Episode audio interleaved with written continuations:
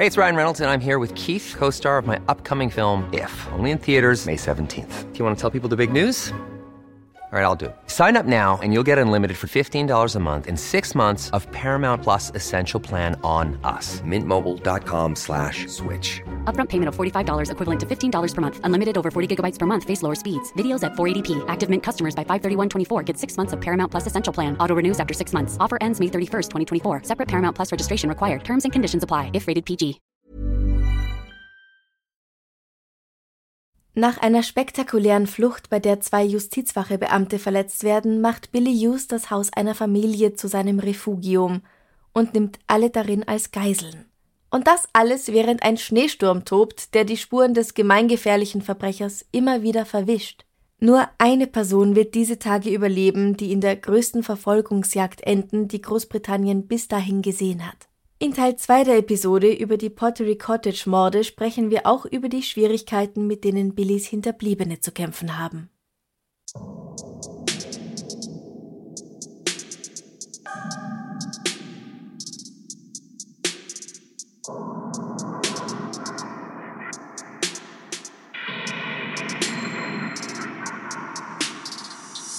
Servus. Grüß euch. Herzlich willkommen bei Darf's ein bisschen Mord sein? Dein Podcast zum Thema wahre Verbrechen. Mein Name ist Franziska Singer und auch in Teil 2 ist wieder bei mir Julia Stipsitz, damit du mir endlich das Ende erzählst von der Geschichte, damit ich weiß, wie sie ausgeht. damit ich wieder schlafen kann. Also ich weiß nicht, ob ich dann besser schlafe, um Gottes Willen. Hm, ich überlege mir das noch. Lass es uns herausfinden. ja, lass es uns herausfinden. Also für alle, die Teil 1 noch nicht gehört haben, macht das bitte jetzt und schaltet erst danach wieder hier ein. Ich schwöre, es wird alles so viel mehr Sinn ergeben. Aber für alle, die Teil 1 schon letzte Woche gehört haben, vielleicht eine kleine Zusammenfassung, was bisher geschah. Billy Hughes, der eine Geschichte nicht nur als Kleinkrimineller hinter sich hat, sondern auch noch ganz andere Dinge auf dem Kerbholz hat, soll vom HMP Leicester, dem Gefängnis, in dem er sitzt, nach Chesterfield zur Gerichtsverhandlung gebracht werden. Der hat aber andere Pläne und macht sich mit Hilfe eines großen Messers, das er an seinem Körper versteckt hatte, mitten auf der Strecke in einem Schneesturm davon. Er kommt bei einem Haus an, das Pottery Cottage genannt wird, und nimmt alle darin als Geiseln. Das sind Gillian, ihr Mann Richard, beide um die 40, ihre Tochter Sarah, elf Jahre alt, sowie ihre Eltern Arthur und Amy, beide so Anfang 70. Billy bringt sie in getrennten Räumen unter, damit sie nicht untereinander kommunizieren können und zwingt Gillian, mit ihm Einkaufsfahrten zu unternehmen. Die Familie hofft, dass er ihnen nichts tut, wenn sie brav und willig sind, ihm zu helfen. All das, während draußen der schlimmste Schneesturm seit Jahren tobt. Super, Dankeschön. Es ist nun der 14. Januar 1977. Billy ist seit Billy ist seit zwei Tagen im Pottery Cottage. Gillian muss am Morgen Tee und Toast für alle machen. Billy bringt Sarah und Arthur wieder selbst das Frühstück. Die beiden, der älteste und die jüngste der Familie, werden von den anderen getrennt gehalten. Nachdem sie gegessen haben, müssen Richard und Gillian nach Chesterfield fahren, um einige Dinge für Billys Flucht zu kaufen. Lebensmittel, Zigaretten, Benzin und einen Campinggaskocher. Dafür gibt er ihnen 25 Pfund, die er allerdings nicht dabei hatte, sondern die er quasi vorher von ihnen gestohlen hat. Also er gibt ihnen ihr eigenes Geld zum Einkaufen. Großzügig, sehr großzügig, ja. Genau. Bevor sie gehen, sagt Billy noch zu Gillian, wenn du schon unterwegs bist, kauf Sarah doch ein schönes Geschenk. Das, das ist dermaßen, also ich finde, das ist psychische Folter. Die Arme hat ihre Tochter seit zwei Tagen oder zwei Tagen schon nicht mehr gesehen. Mhm. Und die wird wahrscheinlich nichts anderes als sie umarmen oder sehen, dass es ihr gut geht. Und jetzt schickt sie ein Geschenk für das Mädchen kaufen. Ja, das ist total verrückt. Ja, du hast ja letztes Mal schon angemerkt, dass äh, einiges nicht so ganz stimmen dürfte bei dem guten Billy. Ja, dass er so, so irrational, willkürlich agiert eigentlich fast. Mhm, ja. Während der Fahrt versucht Richard Gillian davon zu überzeugen, zur Polizei zu gehen, aber sie hat zu viel Angst um ihre Familie und weigert sich. Daher erledigen sie die Einkäufe und fahren zurück nach Hause. Billy nutzt den Tag, um seine Flucht vorzubereiten. Das hat er zwar am Abend vorher schon gemacht, aber dann ist er ja doch nicht weg, also macht er jetzt neue Pläne. Später kochen die Frauen wieder und er bringt den anderen beiden Geiseln das Essen, wie immer. Jillian, die sich immer mehr Sorgen um ihre elfjährige Tochter macht, erzählt er, worüber er mit Sarah gesprochen hat, um sie zu beruhigen. Gegen 18 Uhr will Billy Hughes endlich gehen. Er fragt Richard, ob seine Firma Bargeld lagert. Als der das bejaht, zwingt er ihn und Jillian, ihn dorthin zu fahren. Hier stiehlt er etwa 210 Pfund. Das klingt jetzt so wenig, aber 210 Pfund von 1977 entsprechen heute circa 1670 Pfund, also um die 1900 Euro. Ja, damit kommt man schon ein Stückchen. Ja, es ist jetzt auch nicht wahnsinnig viel, aber es reicht erst einmal. Ja. Sie fahren zurück ins Pottery Cottage. Dort fesselt Billy Richard, packt alles in den Chrysler und nimmt Gillian als Geisel mit. Er verspricht den zurückgebliebenen Personen, dass er Gillian freilassen wird, wenn er weit genug weg ist, damit sie zurückkehren und ihre Familie befreien kann. Glauben wir ihm das? Bei einigen Versprechen hat er sich daran gehalten, bei anderen nicht. Hm. Ja, wart ab. Nach ein paar Kilometern wendet Billy und fährt zurück zum Haus. Er sagt Gillian, dass sie im Auto bleiben soll, er geht nur noch eine Landkarte holen, aber das ist eine Lüge. Und was für eine. Tatsächlich geht er zurück, um Richard und Amy zu erstechen, die immer noch gefesselt sind und keine Chance haben, sich zu wehren. Als er sich wieder auf den Fahrersitz setzt, als wäre nichts gewesen, springt das Auto nicht mehr an. Er schickt Gillian zu den Nachbarn, sie soll um Starthilfe bitten. Als Gillian bei Joyce und Leonard Newman anklopft, erkennen die allerdings sofort, dass irgendwas nicht stimmt. Gillian wirkt emotionslos und geradezu apathisch. Darauf angesprochen, krächzt sie Len, um Gottes Willen, hilf uns. Das Paar hat leider kein Telefon, daher setzen sie sich ins Auto und fahren weg zur nächsten Telefonzelle, von der aus sie die Polizei alarmieren oh, sagt, ich habe die komplett vergessen, aber das sind doch die Nachbarn, die praktisch Haus an Haus mit denen wohnen, oder? Mhm. Und die waren die ganze Zeit zu Hause und denen ist nichts aufgefallen. Ja, du, die sagen zwar später, dass ihnen schon aufgefallen ist, dass eine Tür offen gestanden ist, was unüblich war, oder mal das Auto nachts nicht in der Einfahrt stand, das war auch seltsam, aber gleichzeitig war es halt mit dem Wetter auch ein Ausnahmezustand und nur weil mal die Tür offen steht oder so, muss ja nicht gleich was passiert sein. Also sie wollten bestimmt nicht aufdringlich wirken, nur weil die Nachbarn Wall was machen, was sie bislang halt noch nicht gemacht haben. Englische Zurückhaltung und, und so. Ja. Schaut, dass es euren Nachbarn gut geht. Wenn Türen ja. offen stehen im Schneesturm.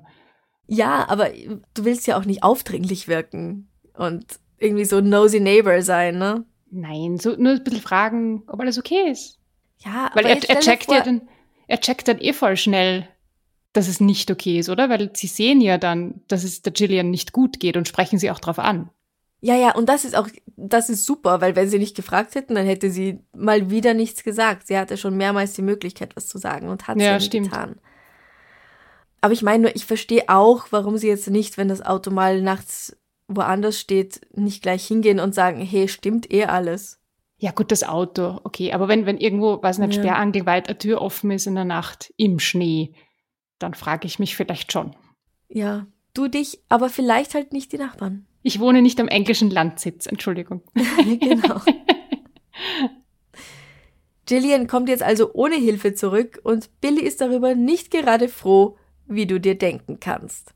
Er hat offenbar nicht mitbekommen, dass Joyce und Leonard weggefahren sind. Ich gehe mal davon aus, dass man in zwei Richtungen fahren kann.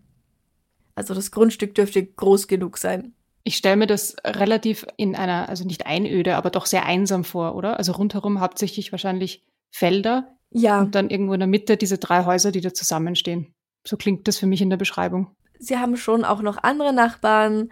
Also alles so, dass man es in ungefähr zehn Minuten zu Fuß erreichen kann, würde ich sagen aber nicht, nicht wirklich reihenhausmäßig oder sowas. Hm. Also gut, Jillian ist jetzt eben ohne Hilfe zurückgekommen. Billy beschimpft sie deswegen und sieht dann mit Entsetzen, wie Jillians Mutter Amy blutüberströmt aus einem Fenster des Hauses klettert und sich mit letzter Kraft zum Auto kämpft. Kurz vor dem Fahrzeug bricht sie leblos zusammen. Und jetzt erst wird Jillian klar, was tatsächlich Sache ist. Billy schreckt offenbar nicht nur vor einer Vergewaltigung, sondern auch vor Mord nicht zurück. Billy reagiert schnell.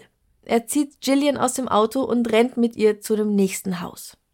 In dem Haus, das sie ansteuern, lebt der Mechaniker Ronald Frost. er soll mit seinem Pickup das Auto zum Laufen bringen. Er merkt allerdings, dass hier etwas nicht stimmt und vermutet ganz richtig, dass Gillian als Geisel gehalten wird. Daher versucht er, diesen Vorgang so lang wie möglich hinauszuzögern und lässt heimlich seine Frau Madge die Polizei rufen. Die ist aber nicht so schnell da, wie schön wäre, und auch wenn er trödelt, bringt er halt irgendwann dieses Auto wieder zum Laufen und Billy fährt mit Gillian in Richtung Baslow davon. Okay, jetzt habe ich eine Frage. Recap, habe ich dich richtig verstanden? Die fahren mit dem Auto zum Pottery Cottage hin, dann springt das Auto nicht mehr an. Mhm. Gleichzeitig sieht die Gillian, wie ihre Mutter aus dem Fenster kraxelt, die ist blutüberströmt und bricht neben dem kaputten Auto zusammen. Mhm. Und jetzt holen sie den Mechaniker her und der findet dann keine Leiche und bringt das Auto einfach zum Laufen oder wie? Das habe ich mich auch gefragt, aber es wird nichts darüber gesagt, dass der Mechaniker jetzt eine Meinung zu dieser Leiche hätte. Okay. Der hat sich gedacht, ich mache meinen Job und ich bringe das Auto wieder zum Laufen. Naja, ich denke mir mal, dass Billy wahrscheinlich da auch wieder seine Axt oder sein Messer in der Hand hat. Und da der Ronald Frost jetzt schon beim Auto ist, wird er dieses Auto wahrscheinlich so oder so zum Laufen bringen. Okay. Aber vorher hat er super kombiniert. Also das finde ich Ja. eine, eine tolle, tolle Überlegung, dass der sofort verstanden hat, dass die Gillian in Gefahr ist, dass sie als Geisel Mhm. genommen ist und dass seine Frau Mhm. die Polizei rufen soll. Also das war eine, eine super Kombi. Ja. Ähm, apropos Polizei, ja. Wieso ist die schon wieder so langsam? Oder schon wieder? Die, die taucht überhaupt nicht auf. Ja, also die Polizei, die wurde jetzt zweimal innerhalb kurzer Zeit informiert, dass da was nicht stimmt, aber sie braucht anscheinend wegen diesem ganzen Schnee ein bisschen länger. Eine Einheit trifft gegen 21 Uhr im Pottery Cottage ein. Das Ganze hat sich ja nach dem Abendessen abgespielt. Also es ist jetzt nicht so, dass es wirklich Stunden dauert, aber halt doch einfach länger, als es sollte in diesem Moment. Hm. Und dem Polizisten bietet sich ein schreckliches Bild. Im Garten liegt, mit dem Gesicht nach oben gewandt, die Leiche von Amy Minton. Sie ist teilweise von Schnee bedeckt. Im Inneren des Hauses liegt Richard mit dem Gesicht nach unten auf dem Treppenabsatz. Er ist gefesselt und wurde ganz klar ebenfalls erstochen. Die elfjährige Sarah liegt zusammengekauert auf dem Fußboden des Schlafzimmers ihrer Großeltern und Opa Arthur liegt im Erdgeschoss. Seine Arme sind auf dem Rücken gefesselt und unter einem Mantel verborgen. Obwohl Billy den anderen die ganze Zeit vorgespielt hat, dass Arthur und Sarah noch am Leben sind, ich kann dir jetzt verraten, dass er sie bereits in der ersten Nacht ermordet hat. Mm, Ja, ich habe sowas gefürchtet. Es ist so schrecklich. Vor allem, weil er der Mutter auch immer gesagt hat, ihrer Tochter geht's gut und so. Das Mhm. wird man überhaupt nicht wahrhaben. Und ich habe auch bis zuletzt gehofft, muss ich sagen, dass, dass die noch leben und es ihnen gut geht. Ja. Das heißt, die werden alle tot auf dem Cottage jetzt von der Polizei gefunden. Mhm. Aber wie wir in der letzten Folge schon gehört haben, hätten die Polizisten schon viel früher beim Cottage ankommen müssen. Die haben ja wieder umgedreht und, und überhaupt, und ich weiß, du sagst gleich wieder Schneesturm und alles, aber wenn ich die Gegend absuche, dann drehe ich doch nicht mitten im Feld um, oder? Dann schaue ich zu den Häusern hin. Naja, also zum einen haben sie sich auf einen anderen möglichen Fluchtweg konzentriert. Weg vom Moor statt zum Moor hin, beziehungsweise Richtung des, in Richtung des Nationalparks. Zum anderen gibt es eben diesen Schneesturm, der alles behindert. Und sie hatten halt auch einen gewissen Radius mal berechnet, in dem sie halt gesucht haben. Und irgendwann hat der auch ein Ende. Hm. Und ich denke mal, dass sie einfach aufgrund dieses Schneesturms, auch wenn du es nicht gern hören möchtest, ähm, einfach bei weitem nicht so schnell vorangekommen sind, wie sie gern, wie sie es gern gehabt hätten. Na, das kann ich mir total vorstellen. Ich kann mich erinnern, ich habe ja, habe ich schon mal gesagt, ich habe in, in London gelebt Und in London, wenn ein Zentimeter Schnee liegt, steht die ganze Stadt. Das ist total absurd. Also das ist wirklich arg. Und, und wir sind ja jetzt noch nördlich von London. Und wenn es wirklich so ein arger, arger, arger Schneesturm war, ja, natürlich schwierig und, und das Wetter nicht hilfreich. Also der hätte sich das gar nicht besser aussuchen können im Grunde genommen. Ja, ja. Aber du, keine Sorge, die Polizei bekommt genug Kritik deswegen. Also, das ist schon mehreren Leuten klar, dass das nicht so super verläuft. Hm. Billy ist jetzt mit hoher Geschwindigkeit vermeintlich in Richtung Freiheit unterwegs und Gillian ist immer noch auf dem Beifahrersitz. Weil er aber so rast, bleibt das Auto nicht unbemerkt und gleich mehrere Polizisten nehmen die Verfolgung auf. Es ist eine richtige Verfolgungsjagd quer durch Derbyshire, die sie über Chapel on the Frith bis nach Cheshire führt. Das sind heute laut Google Maps über eineinhalb Stunden Autofahrt, wenn man sich an die Geschwindigkeitsbeschränkung hält. Das tut Billy aber nicht, trotz der suboptimalen Straßenbedingungen, und daher fällt sie wohl deutlich kürzer aus. Zwischenzeitlich schneidet ein Polizeiwagen den Chrysler Billy muss ausweichen und prallt gegen eine Mauer. Die beiden Polizisten steigen aus und rennen auf das Auto zu. Sie bleiben aber sehr schnell wieder stehen, weil Billy droht, Gillian umzubringen, wenn sie noch näher kommen. Und so müssen sie zusehen, wie er die Frau aus dem Fahrzeug zieht, mit ihr gemeinsam in den nun leeren Polizeiwagen einsteigt und erneut davon rast. Und zwar im Grunde wieder in die Richtung, aus der sie gekommen waren, Richtung Osten. Die Einsatzkräfte erwarten sie kurz vor 22 Uhr im Dorf Reno mit einer Straßensperre. Sie haben einen Bus quer auf einer Kreuzung platziert. Billy versucht auszuweichen, verliert jedoch die Kontrolle über sein Auto, das zuerst gegen ein Straßenschild und dann in eine Steinmauer kracht. Mehrere Polizeifahrzeuge umstellen den Unfallwagen sofort, aber Billy ist schnell. Er bedroht Gillian mit einer Axt. Die hat er anscheinend mit ins Auto gesteckt, als er es für seine Flucht gepackt hat, so dass er es eben schnell parat hat. Er verlangt ein anderes Fluchtfahrzeug sowie sichere Fahrt Richtung Manchester. Sie stellen Billy ein solches Fluchtfahrzeug zur Verfügung und der leitende Beamte, Chief Inspector Peter House, spricht wirklich lang mit Billy und versucht ihn mit allem Möglichen davon zu überzeugen, die Waffen wegzulegen und Gillian gehen zu lassen. Er bietet sich sogar als alternative Geisel an, anstatt Gillian. Dabei weiß Peter ganz genau, mit was für einem Menschen er es hier zu tun hat. In Teil 1 hatten wir ja schon ein Zitat von ihm, wo er Billy als Psychopathen bezeichnet hat. Das Gespräch dauert schon bald eine Stunde und Billy willigt in den Deal ein. Aber Gillian weigert sich, sich zu bewegen und schreit, dass sie bei ihm bleiben will. Damit hätte ich nicht gerechnet. Warum will sie plötzlich bei ihm bleiben? Wahrscheinlich denkt sie oder hofft sie immer noch, dass nur ihre Mutter tot ist und ihre Tochter und ihr Mann, vielleicht sogar der Vater, noch leben und sie ihre Familie nur retten kann, wenn sie bei ihm bleibt. Ah ja, okay, weil sie nur gesehen hat, wie ihre Mutter aus dem Fenster geklettert ist und, und blutig zusammengebrochen ist und die Arme weiß überhaupt nicht, was drinnen sonst noch passiert ist, oder? Ja, genau. Es könnte sein, dass die anderen drei noch am Leben sind. Aus, aus ihrer, ihrer Sicht. Sicht, ja, ja. Sie weiß nicht das, was wir wissen. Und wenn es bislang schon eher chaotisch war, Jetzt wird's noch chaotischer und noch brutaler, auf jeden Fall sehr actionreich. Nach guten 50 Minuten in diesem Gespräch mit Peter House reißt Billy der Geduldsfaden. Er schreit, okay, eure Zeit ist um und schwingt die Axt in Richtung von Gillians Kopf. Gleichzeitig springt Peter House durch das Heckfenster in das Fahrzeug, das ist bei dem Unfall kaputt gegangen, so dass er da rein kann, und gegen Billys Arm. Dadurch trifft Billys Hieb Gillian nicht mit voller Wucht am Kopf, was nicht gut gewesen wäre, sondern macht ihr nur an der Stirn eine Schnittwunde. Also wirklich gerade nochmal davon gekommen. Gleichzeitig schießt ein anderer Polizist durch das zerbrochene Beifahrerfenster auf Billy Hughes. Er trifft ihn am Kopf, aber statt ihn aufzuhalten, macht dieser Schuss ihn nur noch wütender. Peter House sagt der Lancashire Post,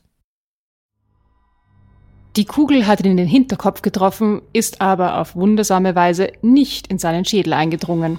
Sie ist einfach abgeprallt und hat ihn noch wilder gemacht, während er weitergekämpft hat. Während Billy Peter House mit der Axt auf den Arm schlägt, drückt sich Gillian panisch gegen die Fahrzeugtür. Dann versucht Billy wieder Gillian mit der Axt zu erwischen und beißt gleichzeitig in Peters Arm. In dem Moment fallen drei weitere Schüsse. Einer von ihnen trifft Billy in die Schulter, durchdringt seine Aorta und tötet ihn auf der Stelle. Er bricht leblos zusammen und landet mit dem Kopf auf Gillians Schoß. Die Jagd auf Billy Hughes ist beendet. Drei Monate später wird er nachträglich für die Morde an Sarah und Richard Moran sowie Arthur und Doris Amy Minton im Pottery Cottage schuldig gesprochen. Chief Inspector Peter House erhält eine Tapferkeitsmedaille für sein beherztes Eingreifen, die sogenannte Queen's Commendation for Brave Conduct. Dabei darf er drei Monate lang nicht über seinen Einsatz sprechen, bis der Fall abgeschlossen ist. Er sagt, Es war ganz schön dramatisch, aber ich konnte mit niemandem sprechen. Mir war bewusst, dass, wenn Gillian umgekommen wäre und er überlebt hätte, es ganz anders ausgesehen hätte. Die Grenze zwischen Erfolg und Versagen ist schmal. Wir haben ihr Leben gerettet, mit etwas Glück und purem Zufall. Als ich zurück zur Arbeit kam, haben alle sofort aufgehört zu reden und einer nach dem anderen kam in mein Büro, um mir die Hand zu schütteln. Selbstverständlich hat die Presse großes Interesse darüber zu berichten. Egal ob Radio, Fernsehen oder Printmedien, alle wollen mit Peter über seinen heroischen Einsatz sprechen.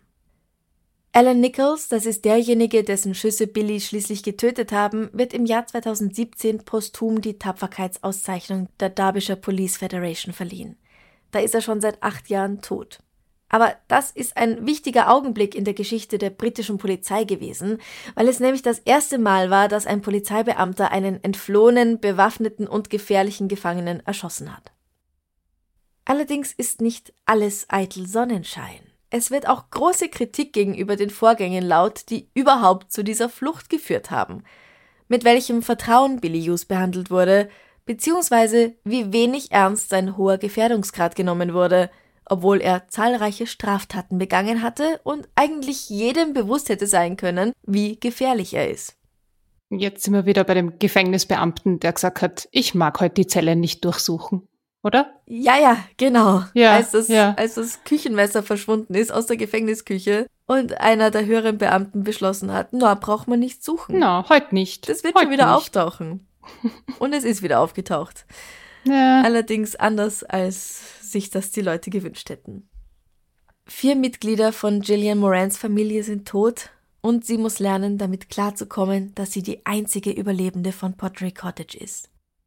Es gibt ja Survivor's Guilt, zu Deutsch das Überlebensschuldsyndrom. Ich weiß nicht, ob du schon davon gehört hast. Ich glaube dunkel, aber du kannst es mir gerne noch einmal erklären, erzählen. Ja, sehr gerne. Also es kommt vor, dass Betroffene Schuldgefühle verspüren, dass sie eine solche Ausnahmesituation überlebt haben, während andere Personen um sie herum gestorben sind, denen sie nicht haben helfen können. Ja, ja. Und bei der Gillian ist es überhaupt extrem, weil ihre gesamte Familie ja von dem ermordet worden ist. Ja. Die Opfer Richard und Sarah Moran sowie Amy und Arthur Minton werden noch am 21. Januar 1977 auf dem Friedhof von Brimington beerdigt. Das Medieninteresse ist so groß und das finde ich wirklich letztklassig, dass Gillian und ihre Schwester Barbara auf dem Weg zur Trauerfeier den Wagen wechseln müssen, um unbemerkt zu bleiben, um nicht behelligt zu werden von irgendwelchen Leuten. Oh Gott. Und falls du dachtest, na gut, das war's mit Billy Hughes, nein, der sorgt auch nach seinem Tod noch für Ärger. Warum überrascht mich das nicht? Seine Frau Jean hat kein Geld für eine Beerdigung und so entscheiden die Behörden, dass er auf dem Friedhof beerdigt werden soll, der seinem letzten Wohnort am nächsten liegt. Das wäre der Boythorpe Cemetery in Chesterfield. Dagegen gibt es allerdings starke Proteste. Zu den lautesten Gegnern zählt auch die Schwägerin von Billys ehemaliger Geliebten, Theresa O'Doherty. It's that time of the year. Your vacation is coming up. You can already hear the beach waves, feel the warm breeze, relax, and think about work. You really, really want it all to work out while you're away. Monday.com gives you and the team that peace of mind. When all work is on one platform and everyone's in sync, things just flow wherever you are. Tap the banner to go to Monday.com. Hey, it's Ryan Reynolds, and I'm here with Keith, co star of my upcoming film, If, only in theaters, May 17th. Do you want to tell people the big news? All right, I'll do it. Sign up now and you'll get unlimited for $15 a month in six months of Paramount Plus Essential Plan on us. Mintmobile.com slash switch. Upfront payment of $45 equivalent to $15 per month. Unlimited over 40 gigabytes per month. Face lower speeds. Videos at 480p. Active Mint customers by 531.24 get six months of Paramount Plus Essential Plan. Auto renews after six months. Offer ends May 31st, 2024. Separate Paramount Plus registration required. Terms and conditions apply if rated PG. Die meisten meinen, dass Billy im Gefängnis beerdigt werden soll. Aufgrund der starken Gegenstimmen wird die Beerdigung tatsächlich abgesagt. Der neue Plan ist, dass Billy gar nicht mehr in einem Sarg beerdigt, sondern verbrannt werden soll. Doch die Protestierenden wissen das nicht und kommen daher in der Nacht vor der eigentlichen Beerdigung auf diesen Friedhof. Dort verschließen sie die Tore mit Ketten und einem Vorhängeschloss und hängen ein Brett auf, auf dem zahlreiche Anwohner unterschrieben haben, die gegen die Beerdigung auf dem Boythorpe Cemetery sind. darauf steht Hughes wollen wir hier nicht haben. Bringt ihn dahin, wo er hingehört. Die Journalisten vor Ort berichten von einem weiblichen Hasschor, der aus 20 Frauen besteht, die am Tag der geplanten Bestattung bei strömendem Regen auf den Friedhof laufen. Die Zeitung Daily Mirror berichtet folgendermaßen darüber. Im strömenden Regen, mit strähnigen Haaren, gruben sie mit ihren bloßen Händen im Schlamm und schleuderten ihn in Klumpen zurück in das aufgeweichte Grab. Sie griffen zu Spaten und Holzbrettern, um es wieder zuzuschütten. Ich meine, das finde ich auch nicht in Ordnung. Die versuchen, den auszubuddeln und wieder einzugraben? Nein, nein. Habe ich das falsch verstanden? Er ist ja nicht begraben. Ich finde es auch nicht in Ordnung, jemanden das Begräbnis zu verweigern, die Bestattung zu verweigern auf einem Friedhof, nur weil es einem nicht gefällt. Ich meine, irgendwo müssen auch die in Anführungszeichen bösen Menschen halt bestattet werden. Und jetzt da ein leeres Grab zuschütten, weil man nicht will, dass ein Sarg hineinkommt. Das ist, also ich meine. Aber warum sagt ihnen niemand, dass er eh nicht dorthin kommt? Naja, damit sie nicht woanders dann den nächsten Aufstand machen. Ach so. Hm. Es ist so schlimm, dass in Chesterfield die Taxiunternehmen erklären, dass sie seiner Witwe die Fahrt sogar verweigern wollen. Das ist extrem. Ja. Die kann die ja echt nichts dafür. Nein, die fährt halt dann statt mit dem Taxi einfach mit dem Geistlichen zusammen im Auto nach Brimington. Denn aufgrund der Proteste in Chesterfield findet die Bestattung des Verbrechers, den sie den verrückten Billy nennen, Mad Billy, nun in der gleichen Kirche statt wie die seiner Opfer. Als ob das besser wäre. Als ob das besser wäre. Da hätten es besser daran getan, ihn auf dem anderen Friedhof mit der anderen Kirche zu lassen. Ja, das finde ich auch. Und ich muss dazu sagen, dass zwischen diesen beiden Friedhöfen nur ungefähr fünf Kilometer liegen. Bramington ist ein Dorf am Rand von Chesterfield, also man hat's nicht weit von einem zum anderen. An Billys Begräbnis hier nehmen insgesamt zehn Menschen teil, zwei davon sind seine Brüder. Auf dem Sarg liegt nur ein Blumengesteck von Jean und ihrer gemeinsamen Tochter Nicola. Die 20 Frauen, die im Regen die Erde bearbeitet hatten, machen sich jetzt auf, um auf diesem anderen Friedhof die Zeremonie zu stören. Sie werden aber vom Polizisten aufgehalten. Das ist das, was du vorhin gesagt hast, dass, dass die Gefahr besteht, ja, okay. Ja, also alles in allem eine wirklich äußerst aufwühlende Angelegenheit. Im wahrsten Sinne des Wortes. ja. Pun intended. Ich weiß nicht, wie es euch geht ich habe auch schon einige Beerdigungen hinter mir und auch wenn der Mensch, der hier begraben wird, schlimme Dinge getan hat und man ihn vielleicht nicht leiden kann, für die Angehörigen kann es trotzdem natürlich sehr schwer sein, sich hier zu verabschieden. Und dass dann vollkommen Fremde so einen Aufstand machen, finde ich letztklassig. Na, vor allem, es bringt ja niemandem was in dieser Situation, oder? Nein, gar niemandem. Jean sieht das auch so und bezeichnet die Aktionen als krank und abscheulich. Sie meint, wenn sie sagen, also diese Frauen, dass Billy nicht auf heiligem Boden beerdigt werden soll, dann sollen sie das auch nicht. Sie seien keine Christen, sondern nur hysterische, mediengeile Frauen. Jean wird ebenfalls zitiert, dass diese Beerdigung eins der schlimmsten Dinge war, die sie erleiden musste, aber dass sie Billy einmal geliebt hat und es ihm einfach schuldig sei. Mich hätte nichts davon abhalten können. Ich habe Billy mal geliebt. Ich weiß auch nicht. Ich werde ihm niemals verzeihen können, was er getan hat, aber ich glaube, er war krank. Und dafür hätte er behandelt werden sollen. Es gibt kein psychiatrisches Gutachten von Billy, aber ich glaube auch, dass er wirklich krank war, dass er irgendeine Art von psychischer Störung oder Erkrankung hatte und ihm durchaus durch eine ordentliche Behandlung geholfen hätte werden können, dann wäre es gar nicht erst so weit gekommen. Aber stattdessen hat man ihn einfach immer in den Knast gesteckt und dort in Anführungszeichen verrotten lassen. Oder ich, mir fällt auch wieder ein, dass seine, seine Mutter ihn als Kind schon in eine, was war das, in eine Schul, Schule für schwer erziehbare Kinder? Ja, genau so. Das, das klingt auch ganz pädagogisch wertvoll, muss ja, ich sagen. Ja. So richtig super. Stell dir vor, in den 70er Jahren am Land. In den 60ern. In den 60ern, stimmt, als Kind ja natürlich, ja, ja. Ja. ja. Also. Alles nicht optimal. Nein. Gillian Moran verkauft die Exklusivrechte an ihrer Geschichte an die Daily Mail. Der Bericht wird ab dem 14. Februar 1977, also schon sehr, sehr kurz nach den Geschehnissen, in acht Teilen veröffentlicht. Seitdem hat sie sich nie wieder gegenüber den Medien zu dem geäußert, was im Pottery Cottage passiert ist. Sie heiratet sehr bald noch einmal, und zwar den Sohn von Richards Pflegeschwester Anne, also quasi den Neffen ihres verstorbenen Ehemanns. Anne war wohl deutlich älter, weil James bereits 34 Jahre alt ist, als sie heiraten. Er ist also ein bisschen jünger als Gillian.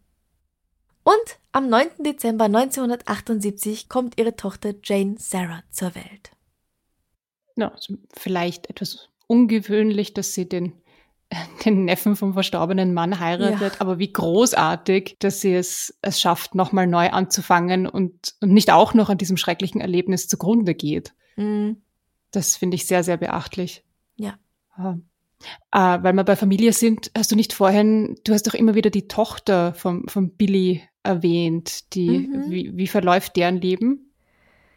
Ja, Nicola Hughes erzählt als Erwachsene ihre Sicht. Sie sagt, sie hatte immer das Gefühl, dass ihr Vater sie geliebt hat. Sie hat in der Nacht, nachdem sie von seinem Tod erfahren hat, seine Briefe mit ins Bett genommen, die er ihr aus dem Gefängnis geschrieben hatte, um sich ihm wieder nah zu fühlen. Die waren wohl sehr liebevoll geschrieben und er hat auch ihre Lieblingscomicfiguren wie zum Beispiel Mickey Mouse und Goofy reingezeichnet. Auch wenn Jean ihrer Tochter nicht erzählt, was genau passiert ist, erfährt das Mädchen das natürlich in der Schule. Und sie hört auch Nachbarn darüber sprechen. Die Leute rempeln sie zum Teil an und sagen Dinge wie Dein Vater war ein Mörder. Das ist auch etwas, was niemandem gut tut, glaube ich. Nein, vor allem, weil sie nichts dafür kann. Absolut nicht, sie ist ein und Kind. Ich verstehe auch, dass die, die Mutter ihr das nicht sagen möchte, aber gleichzeitig mhm das ist in allen Zeitungen. Also die ist ja alt genug, dass sie das mitkriegt. Ja. Und eben, sie wird sowieso von anderen Menschen mitkriegen. Und dann auf eine nicht pädagogisch wertvolle Art und Weise. Ja. Nicola verteidigt ihren Papa. Sie hat ihn ja als lieben Mann in Erinnerung. Wobei, wenn du dich erinnerst, ich habe in Teil 1 erzählt, dass er Jean mal gedroht hat, das Baby aus dem Fenster zu werfen. Ja, aber das heißt, die hat ihn eigentlich hauptsächlich so nah und gefährlich für sie war er als Baby. Mhm. Und danach waren das ja mehr war so er sehr kurz, bald im Knast. Ja, genau, immer so Kurzbesuche. Mhm, genau. Die hat ein ganz, ganz, ganz verschobenes Bild von ihm. Ja, definitiv. Als Reaktion auf diesen Hass, den sie nun ganz persönlich abkriegt, wirft das Mädchen Ziegelsteine in die Fenster von Nachbarn, was sie nur in der Meinung bestärkt, dass Nicola ganz nach ihrem Vater gerät und genauso ein Psychopath sei wie er. Die Wahrheit erfährt Nicola erst, als sie 14 Jahre alt ist. Sie sagt, dass sie da sehr wütend auf ihre Mutter war, dass sie es ihr erst so viele Jahre später erzählt hat. Es kommt häufig zu Streit mit Jean, die meint, das Mädel habe das Temperament ihres Vaters, und auch andere Leute bezeichnen sie mitunter als verrückt. Nicola gibt zu, dass sie sogar einmal eine Waffe kaufen wollte, um den Polizisten zu erschießen, der ihren Vater getötet hat. Sie erinnert sich in einem Interview mit der Daily Mail von 1999 Ich ging in mein Zimmer, trat gegen die Tür und schlug meinen Kopf gegen die Wand, um meine Wut aus mir rauszukriegen. Schließlich sagte meine Mutter, sie würde mich zum Arzt bringen. Du wirst so enden wie er. Du musst zum Arzt gehen, um deinen Kopf in Ordnung zu bringen. Das machen sie auch, aber Statt Gesprächstherapie bekommt Nicola nur Antidepressiva, von denen sie abhängig wird. Nichts gegen Antidepressiva, absolut Oh Gott, super, nein, überhaupt gibt, nicht. Aber Gesprächstherapie wäre sehr wichtig gewesen für das Mädchen. Und es klingt auch nicht, als wären das die richtigen Antidepressiva gewesen. Nein, bestimmt nicht. Beziehungsweise, dass es auch nicht irgendwie, wie soll ich sagen, überwacht ist das falsche Wort. Ähm, dass es auch von keinem Arzt dann irgendwie kontrolliert wird. Betreut worden geht. ist, ja. ja Betreuung ja. fehlt. Betreuung fehlt auch für Jean, denn die beginnt zu trinken und wird ebenfalls medikamentenabhängig. Am 13. Mai 1998 nimmt Jean eine Überdosis Paracetamol und Carbamazepin in ihrem Badezimmer. Dann bindet sie sich eine Plastiktüte über den Kopf. Als sie gefunden wird, kommt jede Hilfe zu spät. Sie wird nur 52 Jahre alt. Sieben Monate später, im Dezember 1998, küsst Nicola ihre schlafenden Kinder und geht in dasselbe Badezimmer. Sie möchte sich ebenfalls das Leben nehmen, weil, wie sie selbst sagt, sie gern wollte, dass die Dinge wieder so sind, wie sie waren, bevor der Vater gestorben war. Sie wollte mit beiden vereint sein, also mit Mama und Papa, wie eine richtige Familie. Nicola wird zum Glück rechtzeitig gefunden und ins Krankenhaus gebracht. Sie überlebt. Und danach beginnt sie ihr Leben zu ändern. Sie zieht aus dem Haus aus und beginnt einen Neuanfang an einem anderen Ort. Sie berichtet Ich habe neue Freunde. Ich habe nicht mehr das Gefühl, dafür verantwortlich gemacht zu werden, was in Pottery Cottage passiert ist. Ich bin nicht länger als Tochter des verrückten Billy Hughes bekannt. Und damit endet diese Geschichte. Endet diese Geschichte. Ich habe jetzt ganz kurz ge gefürchtet, dass die auch noch stirbt. Also die hm. Nicola, seine Tochter, dass die sich jetzt auch noch umbringt. Nein, sie wurde zum Glück gerettet, konnte sich danach hoffentlich gut um ihre eigenen Kinder kümmern und äh, wirklich von neuem beginnen. Und hat auch einen Neuanfang geschafft. Ja. Hast du noch Gedanken zu dem Fall? Dass das ein, ein, ein irrsinniges Konvolut ist mit dem Schnee und mit der Polizei, die nicht durchkommt und dem Billy, der zwischendurch immer wieder sagt, ich gehe, aber dann doch nicht geht und dem immer noch was Neues einfällt, um mhm. die Familie zuerst zu quälen und sie dann eigentlich total, also grundlos umbringt. Der, der hätte ja einfach Absolut nur wieder grundlos. abhauen müssen. Vollkommen ja. grundlos.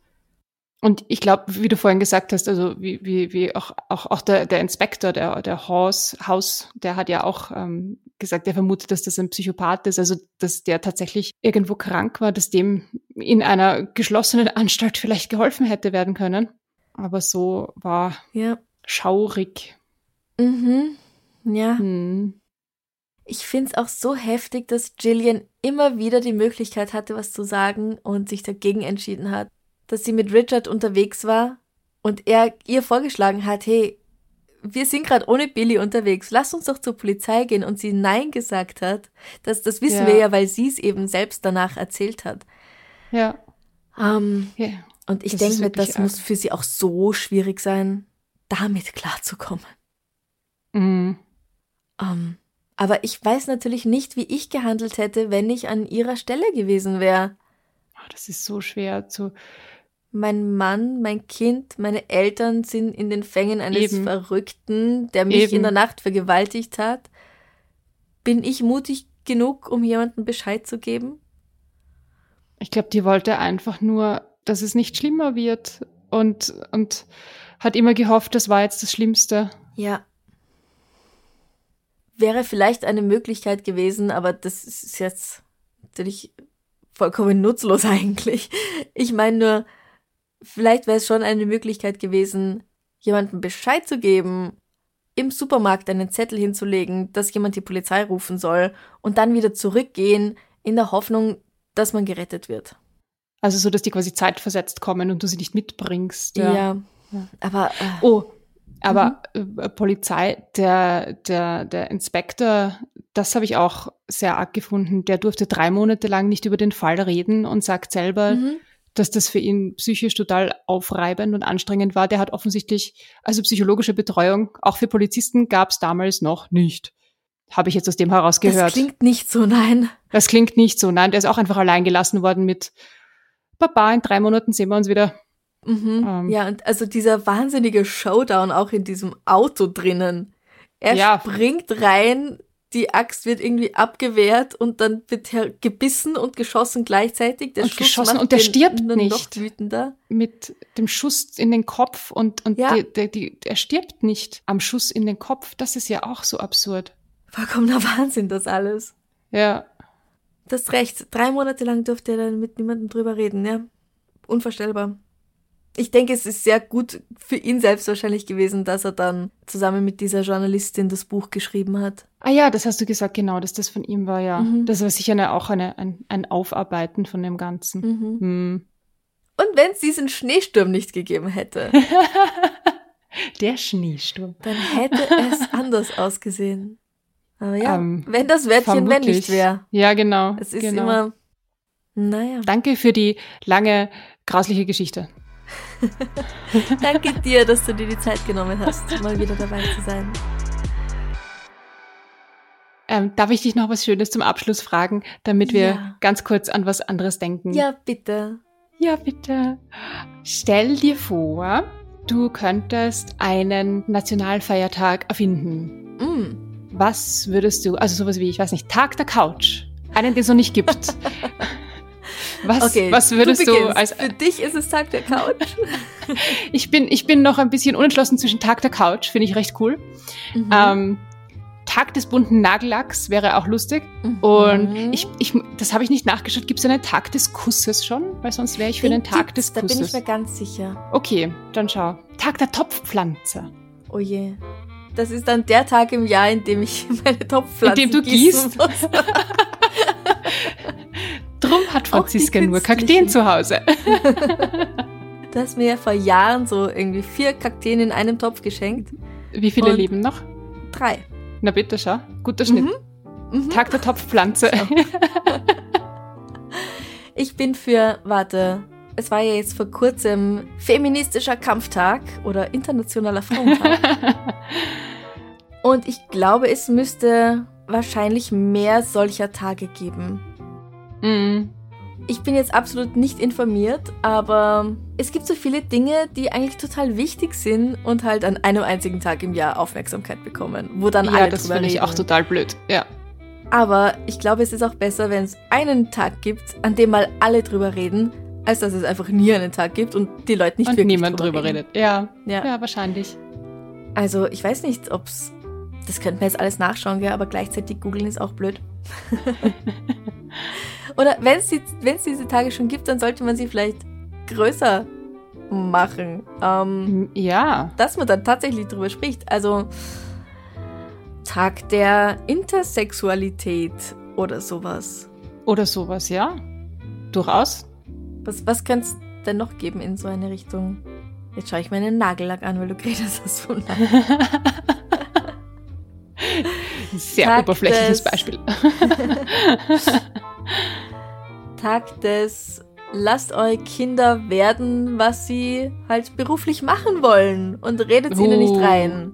Guter Tag. Das ist, glaube ich, auch Guter guter Tag. Tag. Ja. Ja, ein echt guter Tag. Tag der Freundschaft gibt's bestimmt, oder? Tag der Freundschaft gibt's, glaube ich, ziemlich sicher.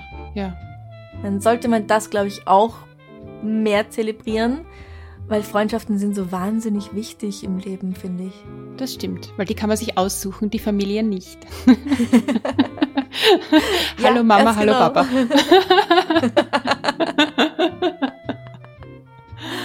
Na, und Freunde, ich meine, wenn eine Freundschaft endet, kann das so schlimm sein und so wehtun, wie wenn eine Liebesbeziehung endet. Nur darüber Ja, was ja auch eine Beziehung nicht. ist, ja. Ja. genau, aber man redet ja eigentlich nur über romantische Beziehungen und na, habt Schluss gemacht, na tragisch, aber, aber wenn halt eine Freundschaft endet, dann, ja, was ist denn, hast du ja noch andere Freunde. Tag der Ehrlichkeit. Oh, ja, auch sehr schön. Ja. Und natürlich Tag, Tag der des Podcasts. Podcasts. Ich wollte gerade gewusst, dass gleichzeitig du das jetzt gesagt. sagst. Das war klar. Du, wenn wir jetzt noch eine Stunde da sitzen, dann kommen wahrscheinlich noch 700 coole Tage, die uns einfallen würden. 700 ist, ist besonders gut bei einem Jahr mit. Ja, nein, Entschuldigung, es können ja zwei Taktes ähm, auf einen Tag fallen. Nein, meine Tage müssen ein eigener Tag sein. Okay, okay. Es darf auch niemand Namenstag haben an deinem Namenstag, oder? Oh ja, weil ich glaube, Rita hat an meinem Tag auch Namenstag. Das ist in Ordnung. Ja. Ich glaube, Rita und Julia ist gemeinsam. Ach so, das siehst du. Ja. Da bin ich, da bin ich großzügig ausnahmsweise. Ich weiß nicht, wann ich Namenstag habe, aber ich weiß, dass ich mit Rita gemeinsam habe. Also Ah ja, ich glaube, ich hatte erst vor kurzem, am 10. März oder so, ich bin aber nicht sicher. Müsst ihr nachschauen. Jetzt nicht. schauen wir alles nach. Schauen wir alle nach, welche Tage es schon gibt und welche wir noch unbedingt aufstellen müssen. Lasst es uns am Freitag auf Instagram und Facebook wissen, wo wieder die Frage gestellt wird. Welchen äh, Feiertag würdet ihr gerne einführen, den es noch nicht gibt? Also, ihr sagt, diesen Tag, dieses Ding, diese Menschen, diese was auch immer, sollte man mehr zelebrieren an einem besonderen Tag im Jahr. Wir freuen uns schon sehr auf eure Antworten. Mhm. Und was hast du jetzt noch vor? Äh, ich gehe jetzt schwimmen. Ah, sehr cool. Ja. Ich gehe jetzt Hallenbad, ins, ins. Hallenbad ein paar Längen schwimmen und durch das wieder ähm, abwaschen, die schöne Geschichte mit, mit Verlaub. ein bisschen für die Psychohygiene. Das ist gut, ja. Ich bin vor ein paar Tagen irgendwie wieder voll auf Opern reingekippt und habe mir jetzt schon mehrmals meine Lieblingsoperette angehört, die Fledermaus. Und bevor wir angefangen haben aufzunehmen, also heute Mittag, habe ich mir La Bohème angehört. Und dann kam so automatischer Vorschlag von Spotify Carmen. Und ich kann es eigentlich kaum erwarten, jetzt Carmen einzuschalten. Ja, das ist auch sehr spezifisch. Ja? Tag der Operette oder Tag der Oper. Tag der Gibt's? Oper. Tag der Ja. Oper. ja. Ah, Also da freue ich mich jetzt schon richtig drauf. Viel Spaß bei, bei Carmen. Ja. Danke nochmal, liebe Julia, dass du dir die Zeit genommen hast. Sehr gerne, Franziska. Danke für die Einladung. Ich bin immer sehr gerne da. Euch auch, allen zu Hause oder im Auto oder wo auch immer ihr gerade seid, noch einen wunderschönen Tag. Bis zum nächsten Mal. Bussi, Baba. Bussi, Baba.